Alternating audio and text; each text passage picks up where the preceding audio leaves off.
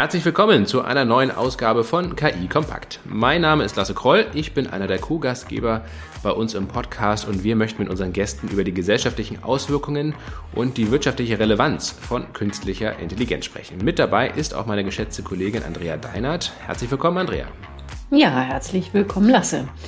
Heute wollen wir uns mit der Frage beschäftigen, wie eigentlich die Qualität von KI-Anwendungen sichergestellt wird.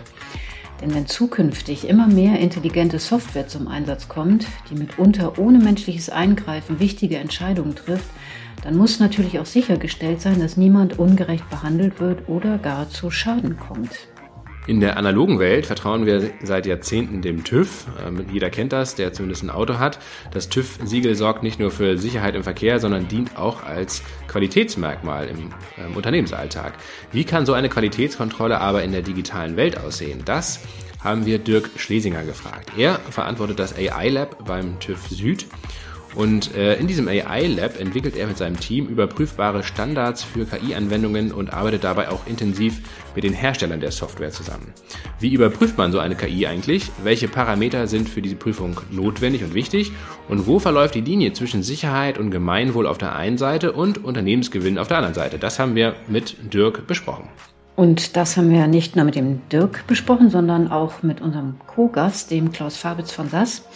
Der verantwortet nämlich als Associate Vice President Pre-Sales Support die Zusammenarbeit mit vielen SAS-Kunden in Europa, dem Nahen Osten und sogar in Asien. Auch für ihn sind überprüfbare Qualitätsstandards wichtig und am besten solche, die über Ländergrenzen hinweg Gültigkeit und Akzeptanz haben. Dabei ist es immer wieder eine Gratwanderung zwischen Innovation und wilder Start-up-Welt auf der einen Seite sowie Kontinuität und Rechtssicherheit auf der anderen Seite. Beides lässt sich aber zugunsten aller verbinden. Davon ist Klaus Fabitz überzeugt. Und wir hoffen, dass Sie dann auch überzeugt sind vom Gespräch. Wir wünschen auf jeden Fall viel Spaß beim Zuhören. Ja, schön, äh, dass wir heute unsere beiden sehr interessanten Gäste begrüßen dürfen, Lasse. Und ähm, mir war überhaupt gar nicht klar, dass der TÜV sich mit künstlicher Intelligenz ähm, befasst. Und da den Lasse und mich das so erstaunt hat, haben wir uns gedacht, wir reden doch jetzt mal mit dem äh, Dr. Dirk Schlesinger über die Rolle von künstlicher Intelligenz und Digitalisierung beim TÜV und ähm, wie diese Komponenten äh, zusammenwirken und zusammenarbeiten. Dirk, vielleicht kannst du uns mal so ein bisschen einen Einblick geben. Sehr gerne. Erstmal herzlichen Dank, dass ich hier sein darf.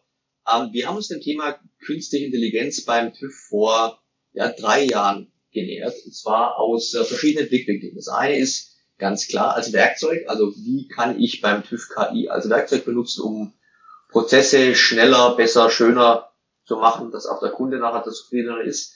Äh, primär sind bei uns Sachen wie äh, NLP, also äh, natürliche Sprachverarbeitung, um einfach Dokumente besser bewerten oder Konsistenz prüfen zu können. Gleichzeitig sind wir noch überlegt, wo kann äh, KI bei uns in Produkte rein. Äh, ein Produkt, was wir zum Beispiel nutzen, ist, äh, wir benutzen eine, eine Drohne äh, mit Kamera zur Fassadeninspektion von Hochhäusern. Dort äh, macht die KI also nicht nur die Flugsteuerung, damit, damit man nicht mit der Drohne in dieses Hochhaus reinfliegt, sondern eben auch äh, die Identifizierung von Korrosion und von Rissen in der Gebäudehülle. Das hat man früher mit Industrieklettern gemacht. Da kann ja jetzt die KI äh, als Substitut nehmen. Und drittens dann äh, KI als äh, neues Produkt. Wir haben ein Produkt am Markt, nennt sich Smart Lift. Da geht es um Zustandsüberwachung, Predictive Maintenance von Aufzügen, Hersteller unabhängig. Dort ist die KI eigentlich das Produkt, was wir dann eben als Mehrwert dem, dem Kunden anbieten. Und ganz neu seit jetzt äh, im Jahr anderthalb KI als Betrachtungsgegenstand, also KI Qualitätsmanagement und irgendwann einmal, wenn die EU den AI-Act dann auf die Straße gebracht hat, eben auch als äh, Zertifizierungsgegenstand. Ja, das wäre meine nächste Frage gewesen. Also wir wollen natürlich einerseits darüber sprechen, wie ihr als TÜV selbst äh, KI heutzutage schon einsetzt, in welchen Möglichkeiten. Da werden wir auch gleich nochmal vertiefend drauf eingehen. Hast ja eben schon ein paar Beispiele angeschnitten.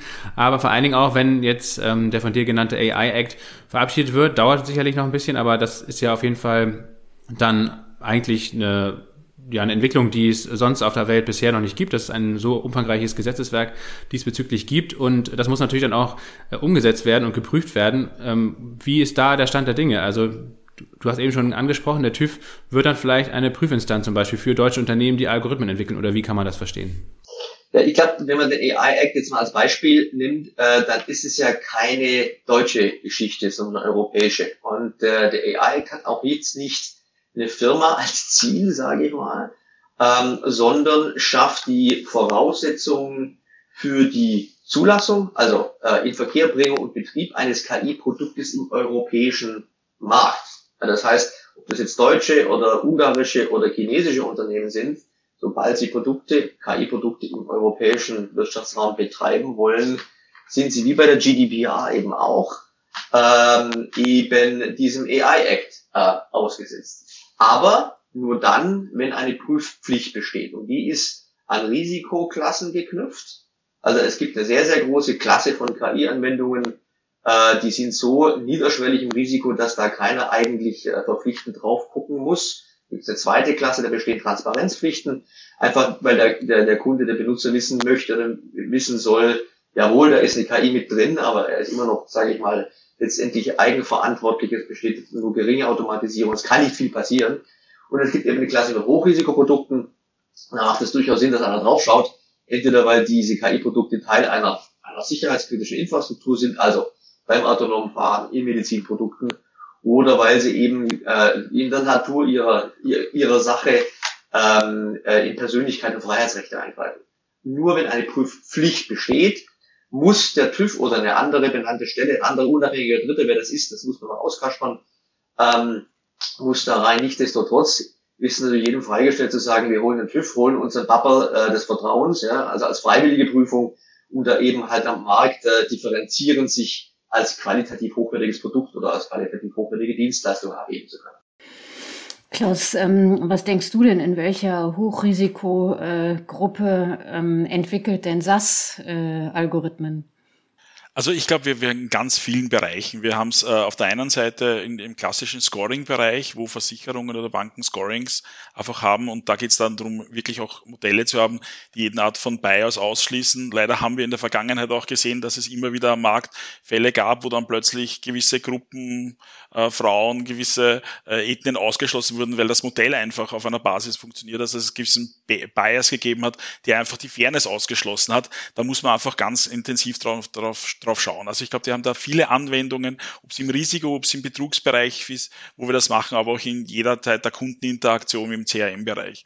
Ich glaube, da, das spannende Thema ist, ist sicher, wie man das auch, auch anwendet, weil es ist durchaus eine Herausforderung dieser Zertifizierung und auch wenn Dirk sagt, es ist jetzt etwas, da gibt es so die Prüfpflicht, ich sehe es ja auch als Chance für alle anderen, weil wir reden ja hier um Vertrauen.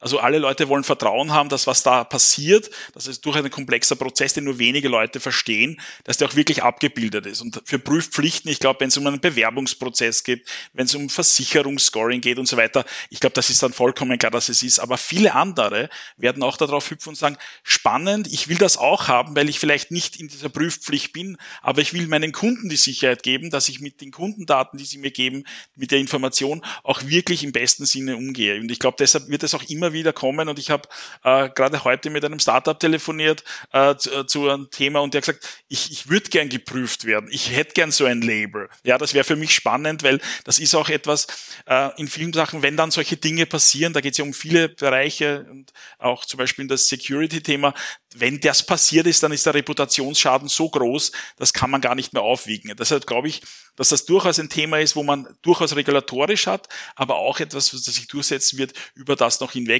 Und ich glaube, das geht in ganz viele Bereiche auch rein. Darum ist das Zertifizierungsthema schon, glaube ich, ein Schritt, wie man dorthin gehen kann. Ich glaube, es ist nicht der einzige Schritt, um Vertrauen zu schaffen, aber ein ganz wesentlicher Schritt, äh, wo ich auch glaube, dass vielleicht in unserem Kulturkreis, wir gehen ja auch mit der DSGVO relativ restriktiv um, andere als andere vielleicht in dem Thema, dass ein, der erste wichtige Schritt ist, was einfach, glaube ich, wir brauchen, um uns da analytisch weiterentwickeln zu können. Also ich kann das nur verstärken. Ich hatte nämlich genau die gleiche Erfahrung mit einigen Startups. Das ist nur ein Beispiel, ganz vor kurzem. Medizintechnik. Ähm, die Early Adopter kaufen die Lösung gerne, weil die finden es eh super. Und jetzt geht die Medizintechnikfirma, die ist im Bereich Brustkrebs-Früherkennung durch bildgebende Verfahren unterwegs, an weitere äh, Hospitäler. Und die erste Frage, die dann nicht kommt vom Datenschutzbeauftragten ist, habt ihr ein GDPR-Zertifikat? Oder wie können wir jetzt unseren äh, Krankenhäusern, unseren ärztlichen Direktoren ähm, äh, das Vertrauen geben, dass die Daten, die sie uns äh, zur Verfügung stellen, dass mit denen kein Schindluder getrieben wird. Da brauche ich ein Zertifikat, ich nenne es mal Bubble, ein Label, egal wie man es jetzt auch nennen mag, ja, das auch von mir aus nicht verpflichtend ist, um sich einfach Wettbewerb zu differenzieren. Und die Startups sagen, die zweite Welle, wenn man die, diese, diese Lösung wirklich in den Markt reintreibt, wenn der, wenn der Umsatz stark wächst, das ist der Hauptwertträger für die nächste Finanzierungsrunde und für Unternehmenswert. Ja, und wenn wir dann sowas haben, ist es eben nicht innovationsbremsend, sondern innovationsfördernd.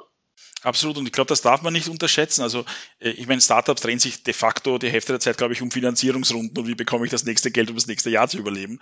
Und die haben dann ihre Datenräume und dann werden einfach in diesen Datenräumen ihre Daten auch freigeschalten und dann kommt zu Due Diligence und dann kommt so ein, ein Investor und schaut sich das an und die prüfen das wirklich beinhart auch durch. Und jedes Risiko, auch wenn es noch in der Zukunft entstehen könnte, wird einfach abgeklärt. Und das hat einen Impact direkt entweder auf den ganzen Deal oder auf den Firmenwert entsprechend. Und darum ist es ein immer wesentlicher Faktor, wo sich äh, die auch Gedanken machen, weil dieses Thema der Risikoabschätzung, speziell wenn es um sehr auch disruptive, innovative Themen geht, ist ein hohes Risiko. Das kann mit einem Fall, und das haben wir auch schon gesehen in Unternehmen, ein Fall kann ein ganzes Business zum Sturz bringen und das darf nicht passieren. Das heißt, das abzusichern ist ein ganz wesentlicher Fall. Also das ist spannend zweites Gespräch hatte ich auch und dann war das Thema, äh, ist für uns Prio C. Und ich sage, warum Prio C? Weil die Leute einfach auch massiv überfordert sind mit ihrem operativen Geschäft und Dinge zu tun. Und das etwas ist, da hat man weder die Kompetenz, man hat auch nicht den Plan. Das heißt, wenn der wer kommt und sagt, ich mache euch das, ich gebe euch einen Fragenkatalog, ich gehe mit euch durch, ich sage euch das, ich glaube, das ist ein riesen, riesen Thema für die, weil die können sich das nicht selber arbeiten. Na klar kann man sich den AI-Act anschauen, man kann sich die Studie von McKinsey anschauen, wie man damit umgeht. Aber am Ende des Tages operativ muss der wer kommen und sagt, das ziehen wir jetzt genauso durch. Und deshalb finde ich das super Innovation, äh, dass der TÜV Süd da macht, weil ich glaube, das, da kann man dorthin. Und das ist wirklich etwas, wo man sagt, mach das für uns, Haken dran und weiter geht's. Oder zeig mir auf, wo meine Probleme sind einfach und die auch äh, dazu, darzustellen. Also glaube ich, ein ganz wichtiger Schritt, der, der, der für uns äh, große Innovation auch darstellen wird, um uns da auch zu behaupten. Und ich glaube auch spannend ist, weil wir natürlich diese ganzen äh, Startups auch in einem internationalen Umfeld bestehen und auch miteinander kompetitiv sind. Und da sollte auch mehr oder minder sozusagen wie das deutsche Bierreinheitsgebot sich ein bisschen in die andere Richtung drehen, nach dem Motto, weil man die Qualität hier hat, deshalb vertraut man dem mehr als jemand, der vielleicht außerhalb der Regulatorik ist. Also man kann das durchaus auch in einen sehr positiven Bereich spinnen und nicht nur nach dem Thema, oh, da kommt wieder eine Regulatorik, das hat wieder für mich äh, äh, mehr Aufwände, kann man sagen, ja, aber mit der Regulatorik hast du vielleicht ein höheres Vertrauenslevel, als wenn du unter nicht unter der Regulatorik liegst. Ähm, mich erstaunt, mich erstaunen jetzt diese Ausführungen, weil ich eigentlich äh, gedacht hatte, dass dieser Zwang zum Labeln auch irgendwie ein Generationenphänomen ist, also von unserer Generation, die jetzt nicht mehr in den Start-ups äh, rumhängen. Ähm, denn vor einigen Jahren wurde es doch immer so diskutiert, äh, diese ganze Regulation verhindert auch Innovation in einem Land, also meistens konkret äh, Innovation in Deutschland. Und dass dann eben die Start-ups in andere Länder gehen, eben weil es so viele Ambitionen zum Regulieren oder zum Labeln einfach gibt. Ähm, äh, dass es möglicherweise jetzt auch gerade vielleicht auch vom TÜV oder vom TÜV Süd ähm, so ein Betätigungsfeld ist. Ähm, denn äh, das ist ja die originäre Tätigkeit vom TÜV, eine Sache zu prüfen. Und jetzt gibt es halt diese Algorithmen oder diese, diese künstliche Intelligenz, dass man da jetzt einfach ein Feld aufmacht und ähm, äh, für sich einfach versucht, ähm, ein Betätigungsfeld diesbezüglich da zu finden und eine Notwendigkeit auch zu kreieren. Dirk, wie siehst du das denn? Also zu viel ist immer zu viel, egal was es ist. Ja? Ähm, das, ist das, das ist das eine. Äh, das andere ist, ja, es wird sicherlich ein Betätigungsfeld jetzt äh, neu geschaffen. Da freuen sich die TÜVe, die TIC-Unternehmen drüber. Klar, ja. Ähm, die Frage ist natürlich genau jetzt, wie, wie, wie gestalte ich das aus, damit es eben, ich nenne es mal niederschwellig oder mit einem vernünftigen Aufwand auch von Start-up äh, verbunden ist, um nachher eben, ob das jetzt der Investor äh, äh, fordert, weil er Risiko ausschließt, oder die Versicherung oder der Kunde, weil er es gerne hätte, ja, äh, das ist erstmal außen vor. Also ich, man schwank aus dem persönlichen Leben. Ich hatte also auch mal so ein Startup im Home Automation Bereich. Und wir haben genau das gemacht, was Startup halt immer so gerne tun. Wir haben drauf losentwickelt, wie wenn es kein Morgen gäbe. Bis zum Punkt, wo unser größter Kunde, der blöderweise auch noch einer unserer größten Investoren war, gesagt hat, wir hätten aber ganz gern eine ISO 9000 Zertifizierung, weil wir das als Qualitätsmanagementprozess von unseren Zulieferern, der wir gewesen wären, erfordern. das hat uns fast das Genick gebrochen, ja, weil wir natürlich nichts gemacht haben. Wir haben keine Job Descriptions dokumentiert, wir hatten kein sauberes Release Management, es war nicht klar, wer was wieder freigezeichnet hat. Also genau die Dinge, die man eigentlich machen sollte, die man aber irgendwie in der Hektik des täglichen Geschäfts geben gerne vergisst, sind uns nachher auf die Füße gefallen, weil wir kein Bewusstsein hatten. Das heißt, diese Regulierung startet bei uns jetzt nicht nach dem Motto, jetzt macht's einmal und nachher gucken wir drauf, ja, ob das alles funktioniert hat. Die fängt eigentlich schon in der Bewusstseinsschaffung oder im Training. Also ein Produkt, das der TÜV Süd jetzt anbietet, ist eben ein, eine KI-Qualitätsmanagement-Schulung. Das heißt, wenn ich auch vor allem als Startup oder als Mittelständler KI entwickle, worauf muss ich denn mal achten? In Vorgriff auf eine Regulierung, die es heute eigentlich noch gar nicht gibt, aber zumindest habe ich die, die Basisfähigkeiten schon mal mir erworben oder sagen wir die Dokumentation so gemacht, dass ich nachher vor einer Zertifizierung, ob ich es jetzt freiwillig mache oder machen muss, vollständig dahingestellt, dass ich die schon mal habe. Und nein, wir werden es nicht übertreiben, weil ich glaube, keiner ja, äh, wird hier, äh, sage ich mal, Hürden auflegen, wo dann keiner mehr drüber springen kann. Weil wenn keiner mehr drüber springt, verdient man auch kein Geld. Ich meine, spannend ist dieses Thema prinzipiell, äh, ohne da jetzt abzudriften in, in den Markt der Startups, äh, wo bewegen sich die hin und die, die Kriterien, warum sie in Deutschland bleiben oder sich da auch gründen, ist sicher das Thema Markt und Kompetenz. Also habe ich hier einen Markt, den ich adressiere und habe ich die Kompetenzen, die ich habe. Und wenn ich die nicht habe, dann werde ich mich auch verändern. In vielfacher Weise sehe ich das so ein bisschen so wie das Cloud-Thema von so Hyperscalern, ja, äh, äh AWS oder die liefern das Service. Das ist out of box, das funktioniert und, und das nehme ich auch. Keiner, keiner der Startups beginnt jetzt eine Cloud neu zu entwickeln und sich neu die Regulatorik dazu anzusehen. Das ist einfach gegeben und die, die nehme ich da auch so mit. Und ich glaube, in gleicher Weise muss es sich auch mit dem Thema geben. Ich kann zwar AI machen, aber ich muss mal irgendwann so ein, so ein Framework an, andocken, wo ich sage, dem, dem muss ich mich unterliegen. Das muss relativ einfach und schnell für mich abbildbar sein und Haken dran das Thema. Ich muss es nicht neu erfinden und da glaube ich, um das geht es in dem Thema.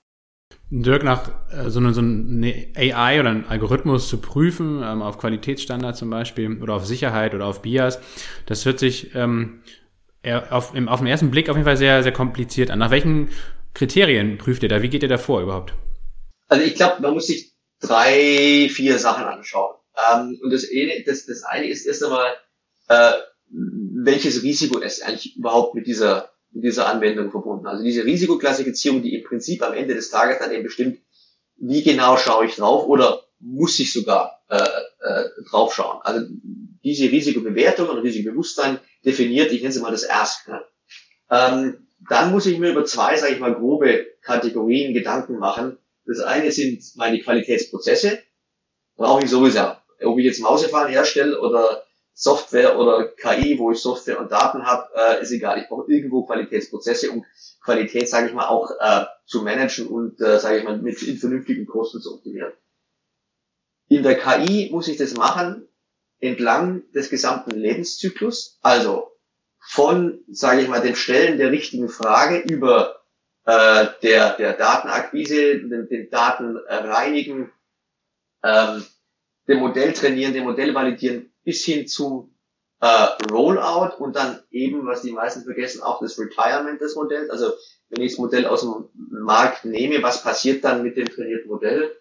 Ich muss mir eben nicht nur den Algorithmus, sondern auch die Daten anschauen und dann eben das, was man sowieso tun sollte, die ganze Governance, also die Freizeichnungsregeln, ähm, Release Management, äh, die ganzen operativen Prozesse, muss man sich anschauen. Das ist aber bisher noch nichts Neues, was man nicht gemacht hat.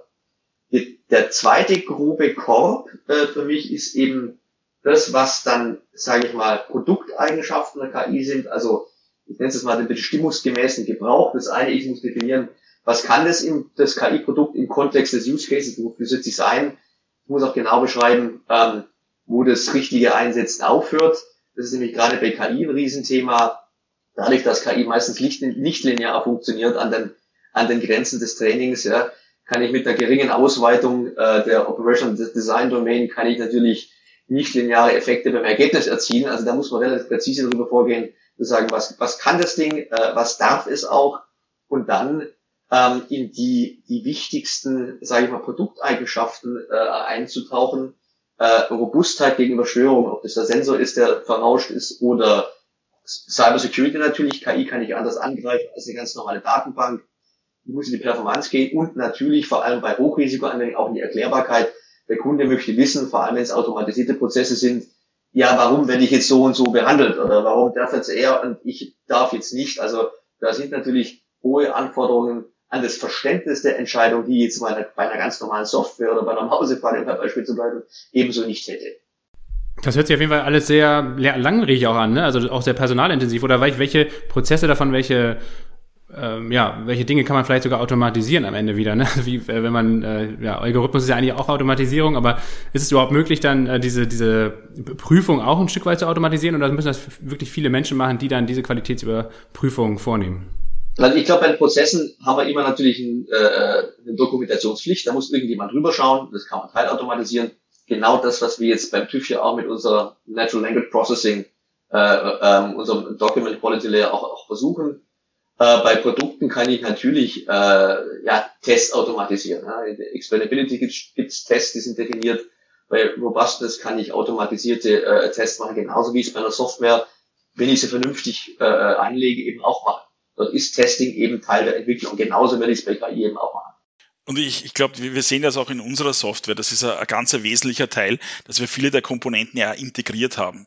Der Test auf Fairness, der ist einfach da drinnen. Also der, der, der muss einfach mit beim Entwicklung, äh, bei der Entwicklung des Modells einfach angepasst werden.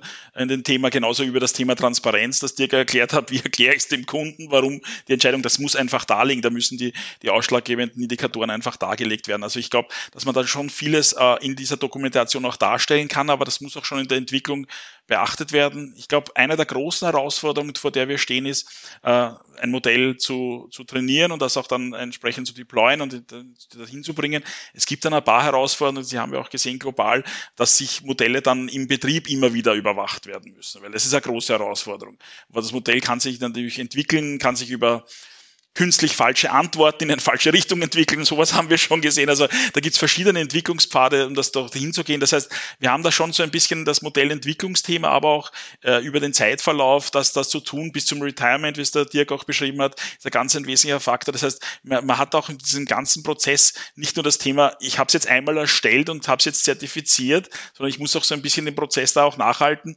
Und ich glaube, das ist durchaus eine, eine Herausforderung. Ich glaube, dass vieles automatisiert und dargestellt auch auditierbar ist.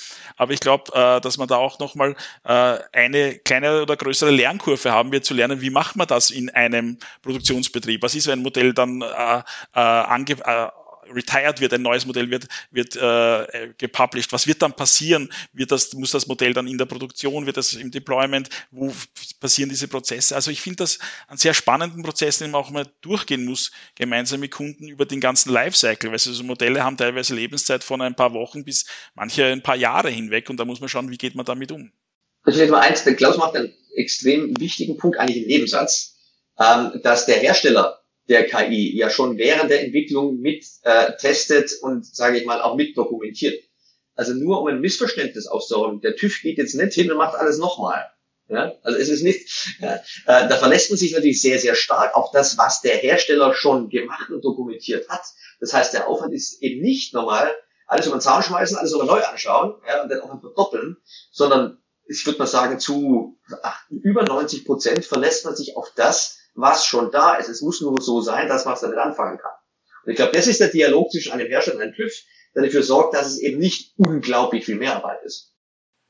Ich habe jetzt gerade eine Analogie im Kopf. Ähm, wenn ich jetzt einen Föhn prüfe oder bleiben wir einfach mal bei dem Mausefallen-Beispiel, dann ist das ja für jeden Menschen äh, dieselbe Auswirkung, wenn ich den Finger in die Mausefalle stecke oder wenn ich, äh, wenn ich in den Föhn, wenn ich den Föhn mit unter die Dusche nehme oder die Badewanne. Also da sind die Auswirkungen gleich.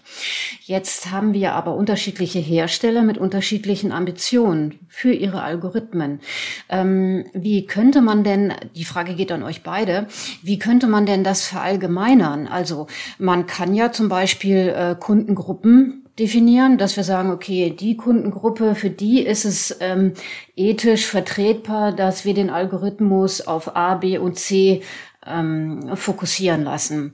Für die andere Kundengruppe unseres anderen Kunden, der in USA sitzt, oder meinetwegen bleiben wir hier in Europa, der in Europa sitzt, ist aber ein ganz anderes Ziel wichtig. Wenn wir jetzt da aber so ein Label machen, ähm, was dieses, was, was diesem Ziel entgegenläuft, dann gibt es doch einen Konflikt. Ähm, was ich fragen möchte, ähm, ist das wirklich so einfach? Äh, einen Algorithmus äh, mit einem Label zu versehen, ähm, wenn die Produkte und die Ziele von solchen Produkten so, so unterschiedlich eigentlich sind?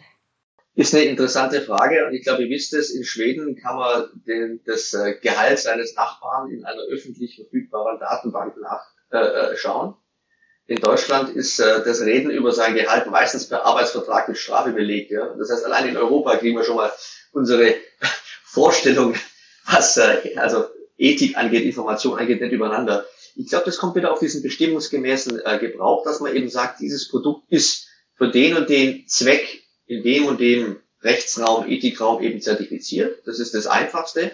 Oder ich muss klipp und klar sagen, was ja auch heute schon bei vielen, sage ich mal, globalen, äh, äh nicht KI, sondern ganz normalen Social Media Anwendungen ist, äh, dass man eben transparent macht. Und das kann ich sehr gut prüfen. Da steht drin, wenn du diese Anwendung benutzt, dann gehen deine Daten da und dahin und dem Zweck. Kannst es Opt-in und Opt-out, kann man noch drüber, kann man noch drüber äh, streiten, wie man das, wie man das regelt. Ähm, aber es muss am Ende des Tages immer dem Einzelnen überlassen sein, diese ethische Entscheidung auch für sich zu treffen. Also Ethik heißt ja nicht, dass ich allen vorschreibe, was sie zu tun haben, ja, sondern ich äh, äh, schaffe die Möglichkeit, dass jemand im Rahmen seines Wertekontexts eine für sich ethische Entscheidung trifft. Das kann ich tun. Nur vorschreiben kann es nicht. Ja, dieses Ethikthema ist ja ganz herausfordernd, das also auch teilweise ein sehr subjektives Thema ist, wie man damit umgeht. Ich glaube aber, was sich Unternehmen immer die Frage stellen muss, wie kommt das am Markt an? Also die, die, die Hürde, die man sich ethisch setzen muss, die muss so sein, dass ich sage, okay, äh, ist das für mich okay? Würden da Kunden darauf reagieren? Wird das zu einem Shitstorm führen? Wird das zu einem Reputationsrisiko führen oder in irgendeiner Weise? Ich glaube, das ist etwas, womit man sich auseinandersetzen muss und das auch immer entsprechend zu adressieren. Ich glaube auch das Thema zum Beispiel Modelle in unterschiedlichen Gruppen und so weiter. Ich glaube ganz stark, dass man versuchen sollte, ein Modell zu finden, das eine ganze Gruppe adressiert. Also unterschiedliche Modelle bei unterschiedlichen Gruppen hatte ich für total kritisch, weil das durchaus, äh, äh, durchaus zu einer Verzerrung kommen kann. Ja, es gibt Modelle, die natürlich unterschiedliche Gruppen ansprechen, aber an sich ist schon das Ziel, dass man ein Modell schafft, die nicht unterschiedliche Gruppen unterschiedlich behandelt. Also dieses Thema der Fairness ist ein ganz ein wesentliches in dem, in dem Thema. Und äh, ich, ich glaube auch, das, was immer witzig war, ich habe das selber miterlebt bei einem Startup, äh, da gibt's ja dann Komponenten, Dirk hat es angesprochen, von Security, ja, also Dinge, die ja jetzt nichts mit Ethik, Bias oder so zu tun haben, ist ein Modell auch security-mäßig abgesichert, werden die Daten, können die dann nicht irgendwie im System äh, offengelegt werden. Und dann war ein Thema, das ich selbst erlebt habe, war, äh, die hatten ein Third-Party-Software. Und die hat das Problem für sie bereitet. Das heißt, das ist ja noch was anderes. Das heißt, ich muss ja den ganzen Ökosystem, wo ich meine Modellierung mache, muss ich ja nicht nur auf mich selber achten, sondern ich muss auf alle Komponenten, die mit mir interagieren, achten. Und in gleicher Weise muss ich dann sagen, wenn ich ja vielleicht ein Startup bin, das dieses Service an großen ähm, Finanzinstitut anbietet, dann bin ich genauso für die Third Party. Ja, also dieses Thema der gesamthafte Betrachtung ist auch etwas, da darf man gar nichts ausschließen, weil sehr oft in diesem Thema ja gesehen wird, ja, da geht es um den einen Entwickler und hatte das Modell richtig gemacht und so weiter, dass der aber vielleicht fünf APIs da verwendet hat und die, die, die diese Daten und ähnliche Datenquellen anschließen. Das ist etwas, das im ganzen Ökosystem sehen muss. Darum glaube ich schon, dass es eine sehr äh, breite Sicht auf das ganze Thema sein muss, um diese, um diese sage ich mal, Zertifizierung auch zu bestehen, jetzt ungeachtet, wie man es besteht, aber nach dem Motto, das muss einfach breit aufgestellt sein, weil es gibt viele Komponenten, wo das auch passieren kann. Und meistens sind es äh, vielleicht auch Komponenten, die man im ersten äh, Bereich gar nicht beachtet, weil das Thema Bias, das haben wir alle voll am Radar. Ja, das, das ist, da, da weiß jeder, wie er damit umgeht und ich glaube nicht, dass das das große Thema wird, außer wenn jetzt irgendwelche Leute, die ja wirklich keine Ahnung von AI haben, damit umgehen. Aber so, so kleine Themen wie, was ist mit der Third-Party-Software, ist die auch da rein und hat die das Ding, da, das sind dann die Dinge, die dann wirklich wehtun. Das heißt, dieses Gesamtteam der Zertifizierung ist für mich auch eine sehr, sehr, sehr breite Analyse, die den ganzen Business-Prozess einbinden. Ich würde gerne mit euch nochmal über den europäischen Tellerrand so ein bisschen hinausblicken zum Ende hin. Ähm, Dirk, ihr habt ja einen großen Standort auch in Singapur Singapur. Klaus, du bist ja auch für, für Asien und äh, Mittlerer Osten unter anderem verantwortlich. Ähm, wie blickt man denn dort auf äh, dieses Thema Qualitätssicherung bei Algorithmen zum Beispiel? Ist, ist das ein ähnlich wichtiges Thema wie jetzt in der Europäischen Union, wo es dort demnächst sogar ein Gesetz wahrscheinlich für geben wird? Oder ähm, ist das eine ganz andere Mentalität, mit der man an, an, an dieses Thema herangeht? Wie nehmt ihr das so wahr? Gerne Dirk vielleicht zuerst und, und Klaus danach auch deine Einschätzung dazu. Also ich würde mal zwei Sachen versuchen zu trennen. Und zwar das eine ist das System und das andere ist die Werte, die in diesem System dann gelebt werden. Ähm, also das Thema KI-Qualität ist ein Riesenthema auch in China. Ähm, die, die Region Shanghai und die Stadt, die Stadt Shenzhen haben jetzt vor drei, vier, fünf Wochen, also vor kurzem erst, äh, eben eine große KI-Qualitätsinitiative gestartet auf Initiative der Zentralregierung, aber die haben alle jene Komponenten drin, die wir auch haben. Die haben Sandboxes, äh, die haben Ethikregeln, ja? Die haben Qualitätsmanagement-Framework. Was da genau dann in der Ethik und der Qualität geprüft wird, ist eine andere Geschichte. Die ist sehr, sehr stark im Kulturkontext abhängig. Beispiel USA, im Staat New York ist es zum Beispiel untersagt, KI zum Screening von Lebensläufen äh, äh, zu benutzen, wenn ich nicht eindeutig erklären kann, warum jetzt genau dieses Ergebnis äh, äh, bei rauskommt, ja, und äh, äh, nachweisen kann, dass eben kein Bias im Urteil drin ist. Also das Thema ist auch anders auf dem Radar. Die Systematiken sind manchmal sogar ähnlich. Ähm, und ich behaupte jetzt mal, da, weiß, da lehne ich mich jetzt weit aus dem Fenster, die EU ist da vorgeprescht mit dem Gesetzesentwurf, den sehen sich andere sehr genau an ähm, und nehmen den vielleicht sogar ähm, als Vorbild für eine bessere Regulierung oder ein besseres Framework. Also in den USA ist eben das Thema KI-Ethik momentan auf der Presidential Agenda gelandet. Soweit sind wir hier noch nicht. Absolut. Und ich, ich glaube, das, das ist auch so bei vielen regulatorischen Themen zu sehen, die jetzt von der EU ausgehen. Wir haben eine schnelle Adaption in den Mittleren Osten. Die übernehmen das einfach, die versuchen da jetzt gar nicht groß da was draus zu verändern, sagen einfach, tolles Thema, nehmen wir so, ist auch äh, Ding, also wir haben eine st starken äh, Replizierung in dem Faktor. Und das Zweite ist natürlich, was man auch sehen muss, wenn solche Unternehmen in diese Märkte auch eintreten wollen, dann haben sie dieser Regulierung zu folgen. Das heißt auch sehr oft, dass sie einfach sagen, ja, muss ich eh machen, muss ich mich eh auch anpassen. Das heißt, auch wenn es jetzt nicht unbedingt der Regulatorik unterworfen ist, im ersten Schritt gehen sie da vielleicht im zweiten Schritt, wenn sie diese Märkte adressieren wollen, äh, müssen sie das auch entsprechend anpassen. Deshalb glaube ich, dass das durchaus ein Schritt ist, der immer wieder äh, sehr, sehr, sehr stark vorangetrieben von Regulatorik in der EU, aber der dann schnell übernommen wird, beziehungsweise auch übernommen werden muss in, in unterschiedlicher Ausprägung. Die Frage ist auch, das ist natürlich, wie weit wird, äh, wie ist die Auslegung Dieses Themas, wie wird es auch noch wirklich umgesetzt. Ich glaube, da gibt es auch noch einige Diskussionen zum AI-Act, dem Thema. Ich glaube, das ist auch ein wichtiger Punkt. Wo, wo landen wir am Ende in dem Thema? Weil meistens gibt es zwischen dem ersten Entwurf und dem, wie es dann wirklich ist, noch ein, ein paar Änderungen. Da müssen wir auch schauen, wie kommt es dann wirklich am Ende auf die Straße.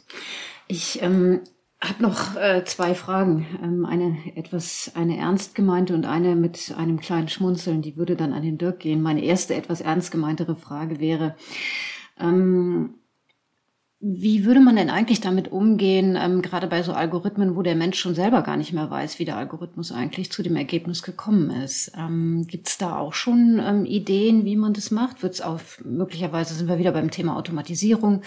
Ähm, wie, wie geht das? Und Klaus, vielleicht hast du da einen Tipp oder Ideen? Ich weiß nicht, wenn das nötig ist. Also ich, ich glaube, dass, ähm, und ich, ich ich habe das so in Urzeiten meines Lebens habe ich mich auch mit sowas auseinandersetzen müssen, mit Modellen, noch auf der Uni im Ökonometriebereich und da hatten wir das Thema, dass, dass neuronale Netze nicht interpretierbar waren. Wir konnten nicht erkennen damals, was die ausschlaggebenden Dinge sind. Und dann war die große Diskussion äh, in der Ökonometrie, ist, es für uns überhaupt anwendbar? Weil es geht nicht darum, was das Ergebnis ist oder was der Forecast ist, sondern wir wissen, wollen wissen, was die Treiber dafür sind. Und das, das muss man auch verstehen, welche Modelle sind auch wirklich anpassbar und auch nutzbar. Das hat sich jetzt verändert über die Zeit, aber es ist auch immer wieder wichtig zu verstehen, wenn, was will ich damit erreichen? Will ich jetzt den Forecast einer Maschine erreichen oder wie der, der, nächste Maintenance-Fall? Das ist vielleicht die Information, da sind mir die Treiber vielleicht im ersten äh, Blick einmal nicht so wichtig. Aber will ich wissen, wie es der Dirk gesagt hat, äh, Bewerbungsprozess oder ein Risikoscoring, da sind das ganz wichtige Komponenten, wo ich mehr oder minder diese, diese äh, Attribute äh, äh, erkennen muss. Und da muss ich dann entsprechend auch ein Modell wählen und das auch so gestalten und auch das herausfinden, um das zu tun. Ich glaube, das ist ein ganz ein wesentlicher Faktor. Also was will ich erreichen? Nur das Endergebnis oder will ich verstehen, warum es so war? Und ich glaube, das ist beides muss gegeben sein, in dem Fall, wo wir uns jetzt gerade unterhalten. Ich gebe jetzt mal eine, eine flapsige Antwort auf eine ernste Frage. Ähm, wir zertifizieren ja alle Menschen. Ne? Wir haben einen Führerschein, wir haben irgendwo mal an der Uni ein Examen gemacht und einen Staplerführerschein haben auch noch manche. Also wenn ich ein hochkomplexes soziales System einen Menschen zertifizieren kann, in Richtung auf seine Teilhabe am täglichen Leben, dann werde ich es irgendwie mit der KI auch können. Also das war jetzt die flapsige Antwort. Also das erste ist, also es ist sicherlich nicht unmöglich. Das andere ist, wir geben Klaus absolut recht, die muss man halt schon überlegen, zu welchem Problem ich welche, welche Modellklasse äh, nehme. Da gibt es welche, die sind einfach zu interpretieren, bei den anderen wird schwierig. Und bei den schwierigen gibt es in der Zwischenzeit auch eben auch mathematische Verfahren, sage ich mal, Erklärbarkeits Maßstäbe an diese Modelle anzulegen, ja, und zu schauen, erklären die das Problem richtig.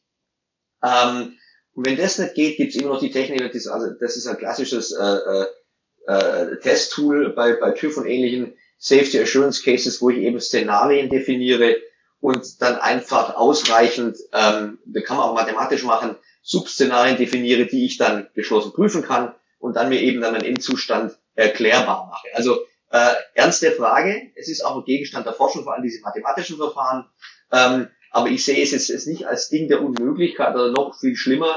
Ich sehe es als keinen Grund, es nicht zu tun, sage ich mal, sogenannte tiefe neuronale Netze nicht zu verwenden, weil ich es nicht erklären kann. Weil wir genau alle irgendwie täglich miteinander um. Dann fragen Sie mal meine Frau, ob sie nicht erklären kann. Kriegen Sie eine ganz saubere Antwort. Gut, dann komme ich jetzt mal zu meiner etwas äh, äh schmunzelnden äh, Frage. Ähm, wohin wird denn das TÜV geprüft Label dann gebappt, wenn, äh, wenn ihr soweit seid? Ähm, oben rechts in dem Bildschirm und links in dem Bildschirm oder wie hat man sich das vorzustellen? Oder habt ihr euch über die grafische Umsetzung noch gar keine Gedanken gemacht? also es wird nicht nur ein Label geben, es wird mehrere geben. Das eine ist, ähm, irgendwann ist der TÜV in dem CE-Label drin. Da sieht man den TÜV noch nicht. Also einfach um im europäischen Markt zugelassen zu werden, muss ich gewisse Anstrengungen halt äh, unternehmen und äh, Bedarfe erfüllen. Ähm, es gibt natürlich auf dieser freiwilligen äh, Basis gibt es natürlich schon Überlegen, wie so ein TÜV-Label aussehen könnte. Da haben wir uns zum Beispiel auch mit dem VDE zusammengetan. Äh, es gibt die VDE-Spec, glaube ich, 90.012 ist das. Das ähm, ist äh, Ethical Air oder Trustworthy AI. Geht sehr, sehr stark um die Ethikkomponente.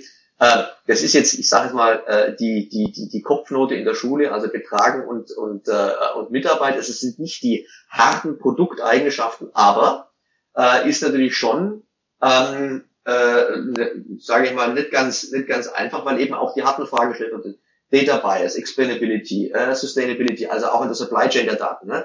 Äh, Klaus hat es gesagt, ich muss ja wissen, wo mein Vorlieferant ist. Hat er dann irgendwie äh, in Indien durch Kriegssklaven äh, furchtbar leben lassen oder ja, also da, da gibt es ja viele so Fragen, die man sich einfach stellen muss.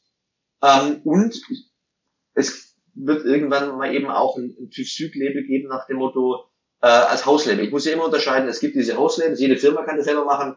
Ich war früher lang bei Cisco, wir hatten Cisco Certified Internet Engineer, Hauslabel. Ne?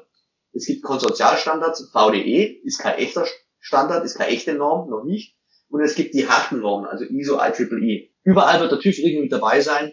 Er wird aber nicht überall sichtbar sein. Danke. Wir sind dann äh, ans Ende gekommen der heutigen Podcast-Folge. Äh, vielen Dank an euch beide, Klaus und Dirk, äh, für die, die Einblicke. Und ich glaube, viele haben sich gefragt, wie, wie so eine TÜV-Prüfung aussehen könnte, wie generell eine Qualitätssicherung bei Algorithmen ähm, aussehen kann und funktioniert. Und von daher war es heute mal ähm, ja, weniger technisch vielleicht, teilweise auch technisch, aber vor allen Dingen, wie gesagt, äh, im Hinblick auf die Prozesse und ähm, Kriterien, die da vor allen Dingen wichtig sind, die es zu beachten gilt. Also herzlichen Dank für die Einblicke und weiterhin ähm, gutes Gelingen und ähm, eine erfolgreiche Arbeit dabei. Danke. Vielen Dank an alle. Das war es für diese Woche mit KI Kompakt. Herzlichen Dank fürs Zuhören. Wenn euch dieser Podcast gefallen hat, dann würden wir uns natürlich sehr darüber freuen, wenn ihr dieses Format im Freundes- und Bekanntenkreis oder auch unter Kolleginnen und Kollegen teilt. Bei Spotify, Apple Podcasts und allen anderen relevanten Podcast-Plattformen eurer Wahl könnt ihr den Podcast gerne abonnieren, damit ihr in Zukunft keine weitere Folge verpasst. Und eine gute Bewertung oder eine Rezension bei Apple würde uns natürlich auch sehr weiterhelfen. Herzlichen Dank natürlich auch an unsere Unterstützerin, die Firma SAS. SAS entwickelt KI KI-Anwendungen für unterschiedliche Branchen und Anwendungsgebiete. Und alle weiteren Informationen zum Podcast und natürlich auch zu den Produkten und Services von SAS findet ihr auf sas.de slash ki-kompakt Podcast oder in den Show Notes. Wir freuen uns auf die nächste Ausgabe in der kommenden Woche und wünschen euch bis dahin alles Gute. Ciao.